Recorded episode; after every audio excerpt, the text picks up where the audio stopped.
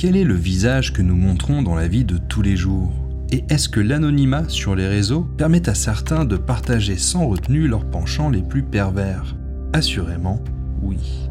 Vous avez peut-être entendu parler de Todd Kollep, surnommé The Amazon Killer, un tueur en série qui laissait des revues particulièrement glauques sur Amazon sous les produits qu'il avait utilisés pour commettre ses meurtres. Par exemple, pour cette pelle rétractable à garder dans le coffre de votre voiture au cas où vous avez des corps à cacher et que vous avez laissé la grande pelle à la maison.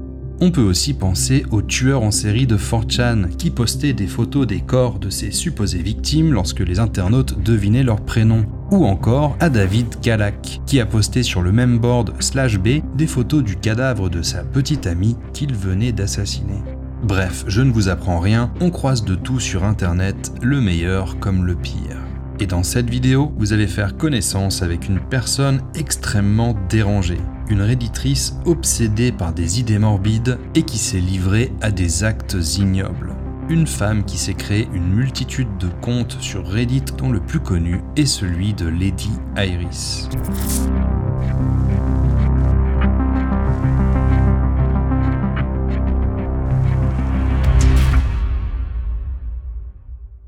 Cette histoire figure dans l'iceberg des posts Reddit les plus perturbants, sous le nom de The Edgy Cat Lady.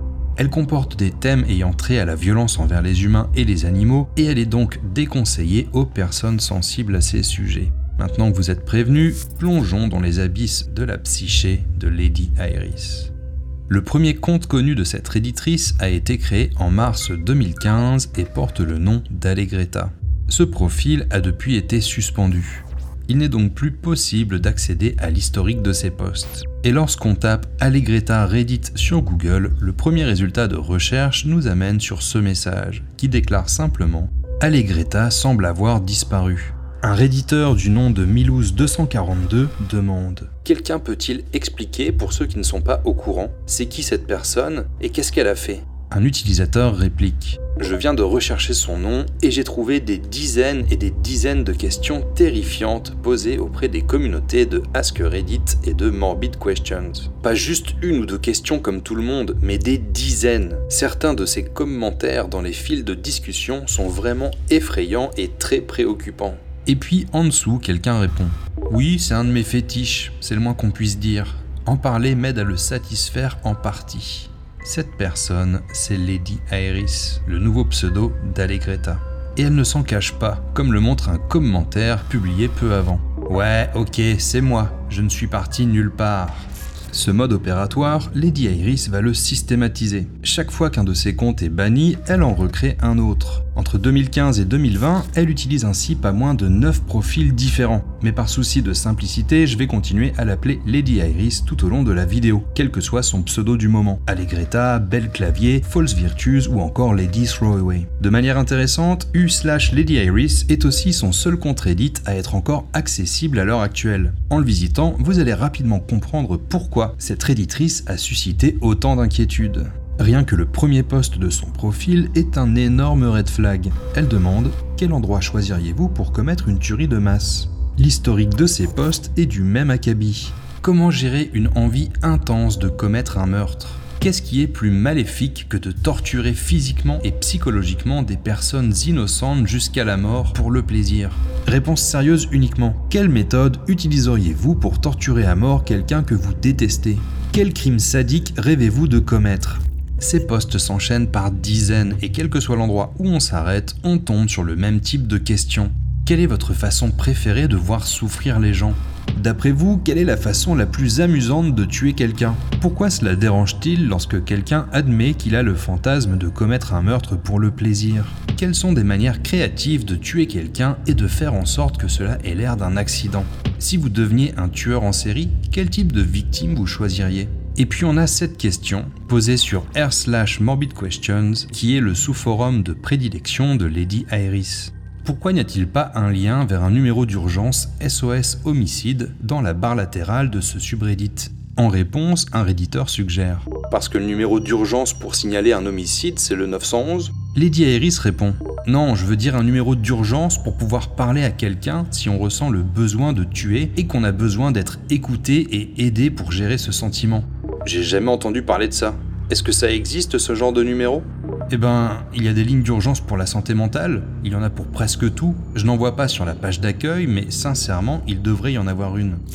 La discussion est lunaire. Elle se poursuit avec un autre utilisateur. Un numéro d'urgence aurait l'obligation d'appeler la police si tu leur dis que tu veux commettre un meurtre. Ça revient au même que d'appeler le 911. Mais l'idée c'est que tu demandes de l'aide, tu appelles plutôt que de passer à l'acte. Comme ça, tu te fais arrêter plutôt que de commettre un meurtre. Ce serait anticonstitutionnel.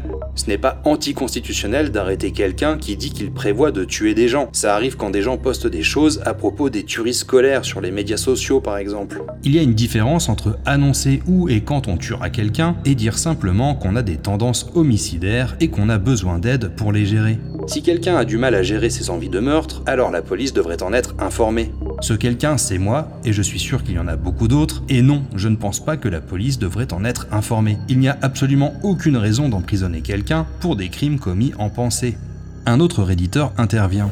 Malheureusement, il y a peu de chances que tu puisses être aidé sans te faire arrêter dans la foulée. Tu pourrais essayer d'appeler un numéro d'urgence depuis une cabine téléphonique et voir comment ils réagissent. Même s'il est possible qu'ils fassent semblant de comprendre pour te garder au bout du fil assez longtemps pour te localiser et t'envoyer la police. Ouais, c'est regrettable, mais je n'ai pas envie de tenter le coup et de me retrouver arrêté ou interné en hôpital psychiatrique. Et ça, ce n'est qu'un seul échange parmi les milliers d'autres que Lady Iris a eu sur le site. On y aperçoit néanmoins clairement le type de problème dont elle est atteinte. Un autre message, posté le 31 juillet 2015 sur r slash ascredit, va nous permettre d'y apposer un nom. À quel point l'érotophonophile est-elle répandue? Si c'est la première fois que vous entendez ce mot, vous n'êtes pas seul, à l'image de ce réditeur qui dit J'ai cliqué en m'attendant à trouver une définition, mais il n'y en a pas. Petite déception. Lady Iris lui répond Ça veut dire le meurtre par désir sexuel. En gros, c'est être excité à l'idée de tuer quelqu'un ou de planifier de le faire. J'aurais sans doute pu deviner à partir des préfixes et suffixes. LOL, ce n'est pas courant, très rare, ou même tabou si tu préfères. C'est sans doute plus courant que tu ne le penses. Ce n'est tout simplement pas quelque chose dont les gens parlent ouvertement. Je suis convaincu d'avoir cette paraphilie. Je suis convaincu d'avoir cette paraphilie. Une paraphilie qui est particulièrement répandue chez les tueurs en série, nous informe Wikipédia. Rien que ça. Et pour Lady Iris, cette paraphilie n'a rien d'une souffrance. C'est au contraire une source intarissable de fantasmes, une idée qui occupe ses pensées et se reflète dans les questions qu'elle ne cesse de poser sur Reddit. D'ailleurs, elle utilise le subreddit r slash morbid questions avec une telle régularité qu'elle va finir par en devenir l'une des modératrices, une position de pouvoir qui lui donne une certaine légitimité. Au fil des messages, elle va aussi dévoiler plus d'informations sur sa vie personnelle. Lady Iris est une jeune femme dans la fin de la vingtaine. Elle est mariée, habite au Texas et exerce le métier de professeur de piano, une activité qui la met donc au contact d'enfants à longueur de journée. Elle-même se comme une bonne professeure, particulièrement patiente et attentionnée. Son mari est quant à lui au courant de son obsession pour le meurtre et la torture, et cela ne le dérange pas, même s'il déteste tout ce qui est gore et violent, et qu'il n'aime donc pas le genre de vidéos qu'elle apprécie regarder. Car elle le mentionne à plusieurs reprises, elle aime regarder des vidéos gore, c'est même ce qui lui permet de passer ses envies de torture et de meurtre. Elle le dit ici par exemple. Je cherche des vidéos de gens torturés par les cartels de la drogue, brûlés, battus, démembrés, etc. Grosso modo, tout ce qu'on peut voir sur LiveLeak, car c'est un fétiche pour moi. J'aime ça depuis que je suis enfant et après 20 ans, ça n'a toujours pas changé. Pour surprenant que cela puisse paraître, Lady Iris va même envoyer une photo d'elle à un autre redditeur, alors qu'il tente de la faire bannir du sub, pour lui prouver qu'elle est bien une femme, et non pas un homme en surpoids cringe qui prétend être un tueur pour faire peur aux gens. En se basant sur cette photo, le réditeur en question va la décrire en ces termes. Non, c'est pas une grosse, juste une 6,5 avec une ligne de cheveux pourris, à côté de ce qui ressemble à une jolie maison de banlieue. Il y a beaucoup de peau entre ses yeux et la racine de ses cheveux. Elle est brune et sa tête a la même forme que celle de Patrick dans Bob l'éponge. On va passer sur la manière très désobligeante de la décrire, mais j'ai demandé à Midjourney d'imaginer la réditrice en se basant sur cette description, et elle a généré cette image. Et je ne sais pas, mais je trouve que ça colle plutôt pas mal au personnage. Quoi qu'il en soit, sous des apparences tout à fait banales, Lady Iris nourrit des fantasmes monstrueux.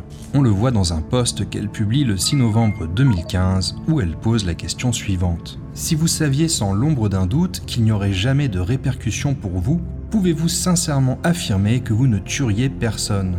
Dans les commentaires, elle partage ses propres fantasmes. J'aimerais torturer et mutiler mes victimes. Je suis une sadique et j'adore causer une profonde douleur physique. La vue du sang m'excite beaucoup, donc j'utiliserai des couteaux, marteaux, clous, râpes à fromage et tout autre outil qui causerait beaucoup de dégâts sanglants. À d'autres endroits, elle donne plus de détails sur ce qu'elle ferait exactement si elle avait une victime dans sa cave. Mais ce qu'elle raconte est tellement horrible et gore que je préfère m'abstenir de vous le lire ici. Dites-vous simplement que c'est le produit d'un esprit qui a passé de très très longs moments à imaginer comment maximiser la souffrance d'un être humain. On sait également par son activité sur Reddit que Lady Iris voue une passion au prénom pour bébé. Elle participe régulièrement au subreddit r slash name nerds, par exemple ici, à propos du prénom Juliane. C'est un prénom magnifique, il est très agréable à prononcer. Je connais une Juliane et elle est très belle, j'ai donc aussi cette association en tête. Je préfère Malinda comme second prénom car Rose est terriblement surexploité. Je pense aussi que malgré la longueur, Juliane Malinda est très harmonieux.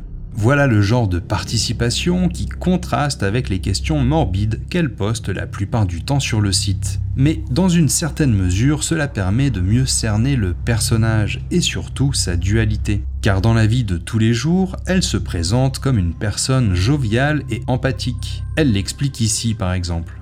Je suis très doué pour lire les gens et deviner ce qu'ils veulent entendre. Je suis souvent celle sur l'épaule de qui ils viennent pleurer et celle vers qui ils se tournent quand ils ont besoin de parler de ce qui leur pèse. Je suis vraiment très doué pour remonter le moral et faire en sorte que les gens se sentent bien dans leur peau. La plupart de ceux qui ne connaissent pas mes centres d'intérêt ne me verraient jamais, absolument jamais, comme autre chose qu'une personne au cœur pur et bon et comme une personne douée d'une réelle empathie. À un autre endroit, elle dit je suis quelqu'un de responsable et de très ordonné. Je suis également amical, sociable et extraverti. Si tu me rencontrais IRL, tu n'aurais aucune idée que je suis seulement capable de dire les choses que je dis ici. Crois-moi sur parole, je suis une experte pour cacher ce genre de choses. En d'autres termes, à l'image de la plupart des tueurs en série, Lady Iris arbore un masque de normalité sous lequel elle dissimule sa noirceur et ses pulsions et avec lequel elle simule les émotions des êtres humains normaux, comme l'empathie et l'affection.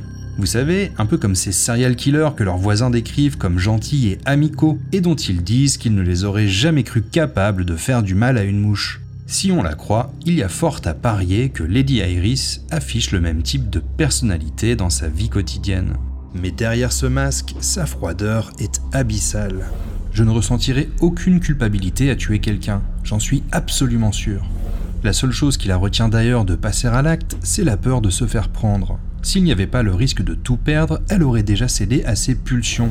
Si je n'avais pas peur d'aller en prison, je réaliserais mes fantasmes de torture et de meurtre. Le problème, c'est que je suis parfois un peu négligente et il est peu probable que je sois assez intelligente et vigilante pour effacer toutes les preuves. Mais si jamais je trouve un moyen sûr de faire ce que je veux sans me faire prendre, je le ferai, c'est certain.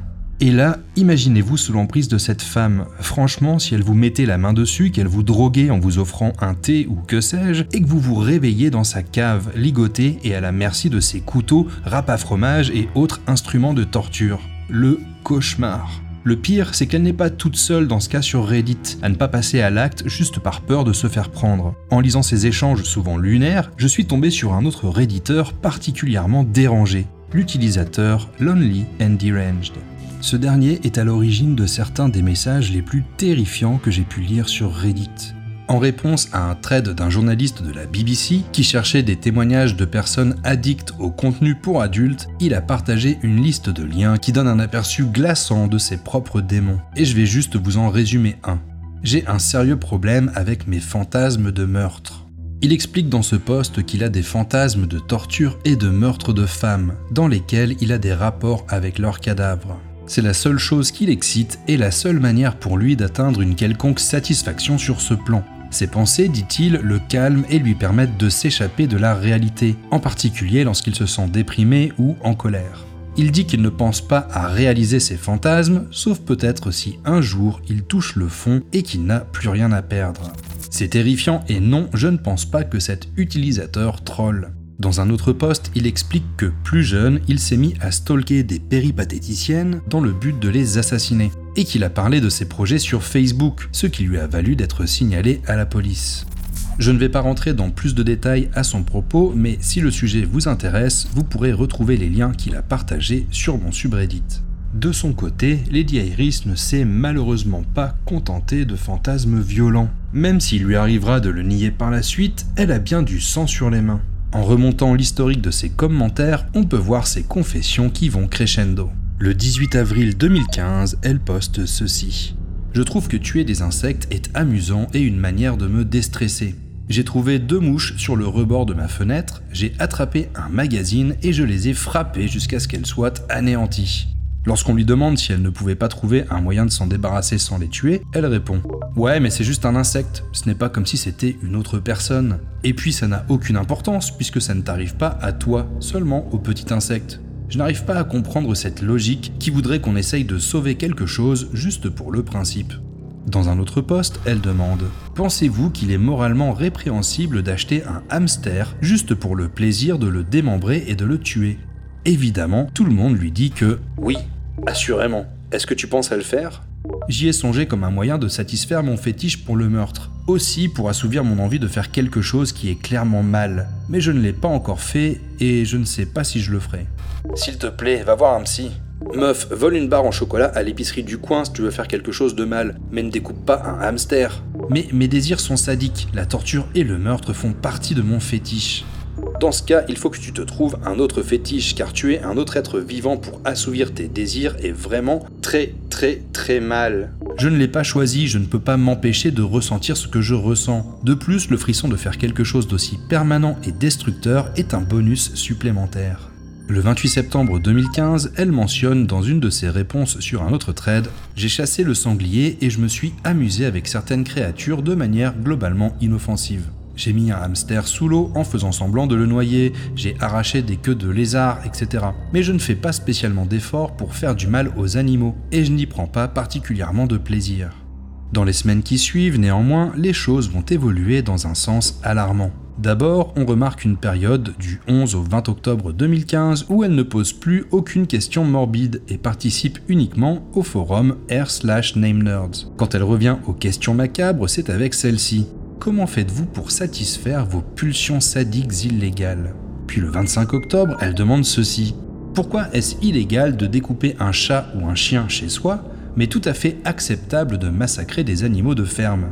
Et là, je vous invite à faire un rapprochement entre ces deux postes. Comment satisfaire ces pulsions sadiques d'un côté, et pourquoi n'a-t-on pas le droit de massacrer des animaux de compagnie de l'autre? Dans un post du 27 octobre qui demande pourquoi autant de personnes voient le sadisme d'un mauvais œil, elle va avouer ceci dans les commentaires. Ce que j'aime faire est illégal et c'est pourquoi je n'ai pu le faire qu'à des animaux. Quelques semaines plus tôt, ses pires actions se résumaient à faire semblant de noyer un hamster et à arracher les queues des lézards, ce qui est déjà ignoble en soi, on est d'accord, mais là, elle parle bien de torturer et tuer des animaux. Le 30 octobre, alors qu'elle échange avec quelqu'un qui dit partager ses désirs sadiques et meurtriers, elle avoue ceci. Je ne veux pas aller en prison, mais je ne peux pas garantir que je ne passerai pas un jour à l'acte. Je pense même que je le ferais si j'étais sûr de ne pas être prise. J'ai déjà tué un hamster, ce qui est techniquement un délit, mais tout le monde s'en fiche. J'ai déjà tué un hamster. L'autre personne ne réagit pas à cette information et continue leur débat sur la différence entre sociopathe et psychopathe. D'ailleurs, je le dis en passant, mais ces informations, il faut les déterrer dans les milliers de commentaires de Lady Iris. Mais si j'ai bien mené l'enquête, il y a eu un premier passage à l'acte dans la violence envers les animaux entre septembre et octobre 2015. Peut-être à peu près au moment où elle a arrêté de poser des questions morbides pour participer uniquement au subreddit sur les prénoms. Peut-être que ce premier passage à l'acte lui a permis d'apaiser temporairement ses fantasmes. C'est juste une hypothèse, mais la coïncidence est assez troublante le 2 novembre 2015 dans un poste qui demande Qu'est-ce que ça fait de tuer quelqu'un pour le plaisir? Elle répond la chose suivante. Évidemment, c'est plaisant. Cela procure une énorme montée d'adrénaline et un sentiment excitant de puissance et de contrôle sur la victime. Tu choisis activement de mettre fin à sa vie et elle est complètement à ta merci. De plus, la voir se tordre de douleur à chaque coup de lame peut être presque érotique. Je n'ai pas encore tué d'humain, mais j'ai tué un hamster et un chat errant pour expérimenter. C'était une sensation similaire, mais je pense qu'avec un humain, ce serait beaucoup plus intense et excitant. C'est aussi un vrai défi de tuer quelqu'un et de ne pas se faire prendre. Mais j'ai tué un hamster et un chat errant. Et cela juste trois jours après avoir avoué qu'elle avait tué un hamster. Est-ce que ça veut dire qu'entre ces deux postes, elle s'en est aussi prise à un chat? Lady Iris confirme ses actes abjects le 5 novembre dans un trade qui demande Est-ce que vous battriez à mort un chat ou un chien pour un million de dollars? Elle répond sans hésiter une seule seconde. J'ai déjà tué un chat de gouttière, mais c'était en le découpant avec un couteau de cuisine. Quand quelqu'un lui demande pourquoi elle a fait ça, elle déclare Parce que ça faisait longtemps que j'avais des fantasmes de meurtre et que je voulais tenter l'expérience en tuant quelque chose de moins risqué. Une utilisatrice du nom de Giger5 lui demande comment elle a fait ça, car un chat errant serait plutôt méfiant. Du coup, elle ne trouve pas ça très crédible. La réponse de Lady Iris a été effacée, et on ne peut voir que la réaction de l'autre réditrice. Oh, le pauvre chat. Mais au fil de mes recherches, en utilisant l'API de Reddit, j'ai réussi à accéder à une archive de ce commentaire. Voici son contenu. Lady Iris y explique qu'il y avait plusieurs chats errants qui vivaient du côté de leur maison et que cela faisait longtemps qu'elle voulait essayer d'en attraper un pour le tuer. Elle lui a apporté de la nourriture et de l'eau avec un sédatif mélangé à la nourriture et elle a attendu qu'il mange. Avec des gants, elle l'a attrapé mais le chat s'est débattu et l'a griffé. Finalement, il s'est calmé et elle a pu attacher ses pattes avec une corde. Puis elle a sorti un grand couteau et l'a enfoncé aussi fort que possible dans le flanc du chat à plusieurs reprises. Elle a également découpé ses oreilles et l'a frappé à la tête avec un marteau, puis l'a laissé se vider de son sang. Elle s'est débarrassée du corps dans un sac poubelle avant de nettoyer et désinfecter les outils qu'elle avait utilisés. Et visiblement, elle a fait tout cela en faisant en sorte de maximiser la souffrance du pauvre animal, comme elle le mentionne dans un autre commentaire. J'ai tué des animaux au couteau et ils ont souffert pendant que je le faisais. C'est absolument ignoble. Et bien évidemment, Lady Iris évoque tout cela sans ressentir la moindre culpabilité. Elle s'en vante presque, comme l'illustre ce message. En réalité, je n'arrive pas à me souvenir d'une seule fois dans ma vie où je me suis senti vraiment mal à propos d'une de mes actions, sauf si cela m'a causé du tort à moi ou m'a valu une punition je sais que je n'ai pas ressenti une once de culpabilité lorsque j'ai éventré le chat errant que j'ai attrapé. Alors je sais d'avance que certains vont dire c'est du fake, c'est Reddit, etc. Et après qu'elle ait avoué ses massacres d'animaux, Lady Iris va souvent être accusée d'être un troll. Elle s'en défend en disant qu'elle pose juste des questions morbides et qu'elle ne voit pas en quoi cela ferait d'elle un troll. Dans une de ses conversations à ce sujet, elle répond ceci. Ah, tu vois, c'est ce que je déteste avec Internet. Si on se parlait en face à face, tu verrais que j'essaie d'être honnête. Pourtant, comme on est derrière un écran, tu penses que tout est une arnaque. J'en ai marre de ça. S'il te plaît, reste en dehors de mes fils de discussion. Je maintiens que je ne suis pas un troll et j'en ai fini de me disputer à ce sujet. Je continuerai à poser des questions sur les sujets qui m'intéressent. Et perso, je suis convaincu que ce n'est pas un troll, tout comme la plupart de ceux qui ont sérieusement étudié son cas. La majorité des trolls sur Internet postent sur un temps réduit, ils ne décident pas d'y consacrer plusieurs heures par jour pendant des années. Le fait est qu'entre 2015 et 2020, Lady Iris a posté des centaines de messages et des milliers de commentaires, tous dans la même veine. De toute évidence, elle n'est pas là pour faker sa perversion, mais bien pour faire ce qu'elle dit, parler de ses fantasmes et évacuer ses pulsions.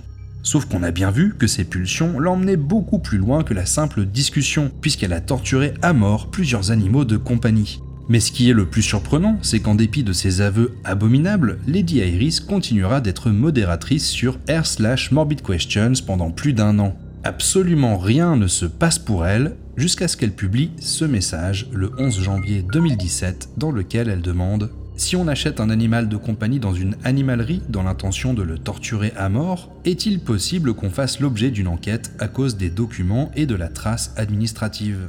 Ce message, c'est la goutte de trop qui va pousser l'utilisateur Marlsley à créer un thread quelques jours plus tard dans lequel il pose cette question. Est-ce qu'on pourrait, s'il vous plaît, discuter de Lady Iris 2 et de ses questions non théoriques sur comment torturer, tuer ou mutiler des êtres vivants? Dans son poste, il retrace le parcours de Lady Iris, soulignant qu'elle est modératrice et qu'elle a publié une quantité impressionnante de sujets. Le problème réside non pas dans la morbidité de ces questions, mais dans son intention apparente de les mettre en pratique un jour. En particulier, il évoque le poste où elle mentionne l'idée d'acheter un animal de compagnie dans le but de le massacrer. Elle a personnellement avoué avoir tué un chat dans plusieurs discussions. Apparemment, cela s'est passé il y a un an. Il y a 4 jours, elle a créé ce fil de discussion. Elle a littéralement l'intention de remettre ça et elle utilise ce subreddit pour tester ses idées. L'affaire prend une ampleur nouvelle lorsque le post de Marsley est partagé sur subreddit Drama. L'équipe de Morbid Questions décide alors d'exclure Lady Iris de la modération.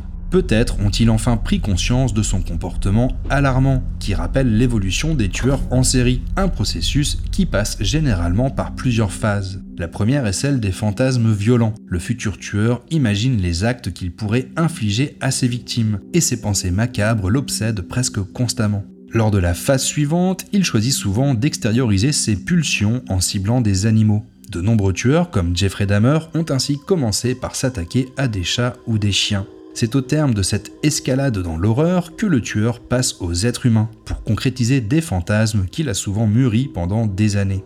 Ce qui est terrifiant avec Lady Iris, c'est qu'on observe clairement ces étapes. Ces postes témoignent d'une obsession pour la torture et le meurtre, caractéristique de la première phase. Le passage à l'acte avec l'attaque contre des animaux est donc particulièrement inquiétant. Cela indique qu'elle a franchi une étape et que ses prochaines victimes pourraient être humaines.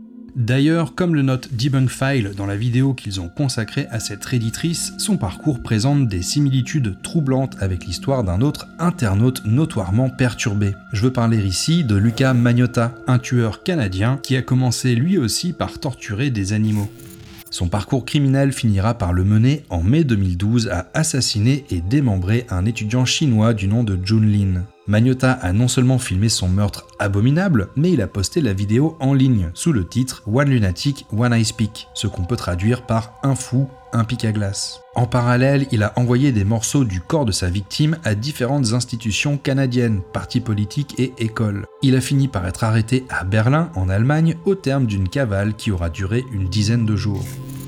L'histoire de Lady Iris rappelle celle de Magnota car ils ont tous les deux commencé par torturer des chats et ont fait en sorte que cela se sache. Lucas Magnota avec ses vidéos et Lady Iris avec ses commentaires. Les agissements de Magnota avaient d'ailleurs attiré l'attention d'un groupe d'internautes qui avaient enquêté et étaient même parvenus à l'identifier. Tout cela est retracé dans l'excellent documentaire Don't F with Cats disponible sur Netflix et que je vous recommande chaudement si vous voulez en apprendre plus sur cette histoire.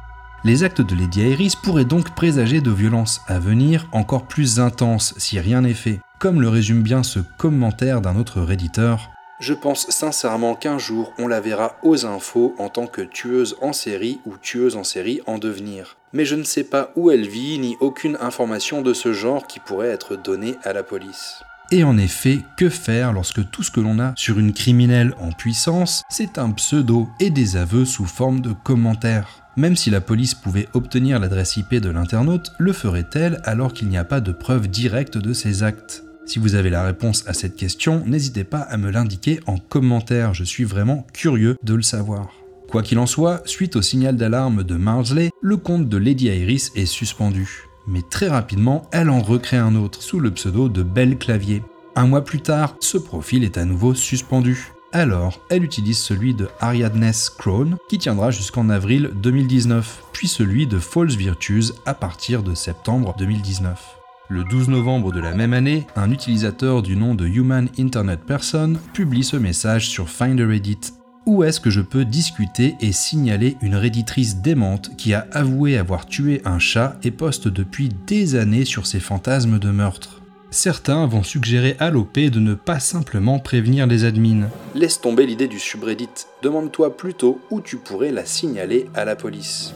Un autre lui dit d'oublier la police et de prévenir directement le FBI. Lopé finit par répondre que c'est ce qu'il va faire car il ne pourrait plus endormir s'il découvrait un jour qu'on avait identifié une tueuse de Reddit et qu'il n'avait pas pris le temps de signaler son compte à la police. Ce sur quoi Lady Iris va venir s'immiscer dans la conversation. Je n'ai fait que poster mes fantasmes en ligne, je n'ai commis aucun crime ni menacé de commettre aucun crime. Et puis personne ne peut prouver le truc du chat, tu ferais un signalement sans aucune preuve. Elle lui dit aussi que les infos de l'OP à son propos sont fausses. Les infos que tu as sur moi sont périmées. J'ai bougé plusieurs fois et j'ai continué à progresser dans ma carrière. Je ne fais plus la même chose et je n'ai commis aucun crime. Heureusement, le FBI n'opère pas dans un seul état, donc s'ils décident d'enquêter sur toi, ils te trouveront. Et à minima, il y aura une trace qui prouve qu'on a essayé de t'empêcher de faire quelque chose d'absolument horrible. Ce n'est pas parce que j'ai des fantasmes que je suis assez stupide pour commettre un crime. J'aime juste parler de mon fétiche en ligne, je ne suis pas dangereuse.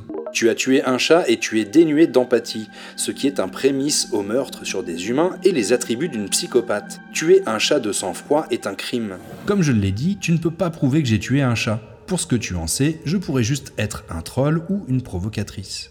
À votre avis, est-ce qu'un troll se défendrait comme ça? C'est la question sur laquelle on va quitter cette conversation. Et pour info, j'ai essayé de contacter l'OP pour savoir s'il avait contacté le FBI. Malheureusement, Human Internet Person ne m'a jamais répondu. Pour ce qui est de Lady Iris, eh bien son dernier profil a été créé en juillet 2020 sous le pseudo de Porcelaine Peony on y retrouve le même type de poste qu'à son habitude. Son compte sera à nouveau repéré par des réditeurs. Il est notamment partagé le 30 novembre 2020 sur le subreddit de The Last Podcast on the Left. L'utilisatrice Mary Jane Crunch explique. Je n'ai jamais vu un truc pareil sur Reddit. Elle a posté des choses super perturbantes. Moins à cause des détails graphiques que parce qu'il me semble qu'on a réellement affaire à une psychopathe et non un troll. C'est un truc de fou. Ce compte alternatif sera suspendu peu après. Depuis, à ce dont j'ai pu en juger, Lady Iris n'a plus fait parler d'elle. A-t-elle créé un nouveau profil, comme tant d'autres fois par le passé Poste-t-elle de manière plus discrète pour éviter de se faire repérer Ou bien est-elle partie vers d'autres plateformes comme 4chan Impossible de le dire. Néanmoins, il faut évoquer une autre possibilité beaucoup plus inquiétante celle que, face à l'impossibilité d'évacuer ses pulsions en ligne, elle est décidée de passer à l'acte dans la vraie vie, en s'attaquant à d'autres animaux de compagnie ou en faisant pire encore. À l'heure où j'enregistre cette vidéo, on ne sait donc pas à quoi Lady Iris occupe ses heures perdues. Mais si vous voyez un jour qu'une professeure de piano texane a été arrêtée pour des crimes odieux, vous saurez que malheureusement les réditeurs avaient raison de tirer la sonnette d'alarme. Si après cette enquête vous êtes toujours d'appétit pour d'autres histoires sombres en provenance de Reddit, je vous invite à plonger dans l'iceberg des posts les plus perturbants de la plateforme grâce à la playlist qui s'affiche à l'écran. Et sur ce, je vous dis à très bientôt pour une autre vidéo.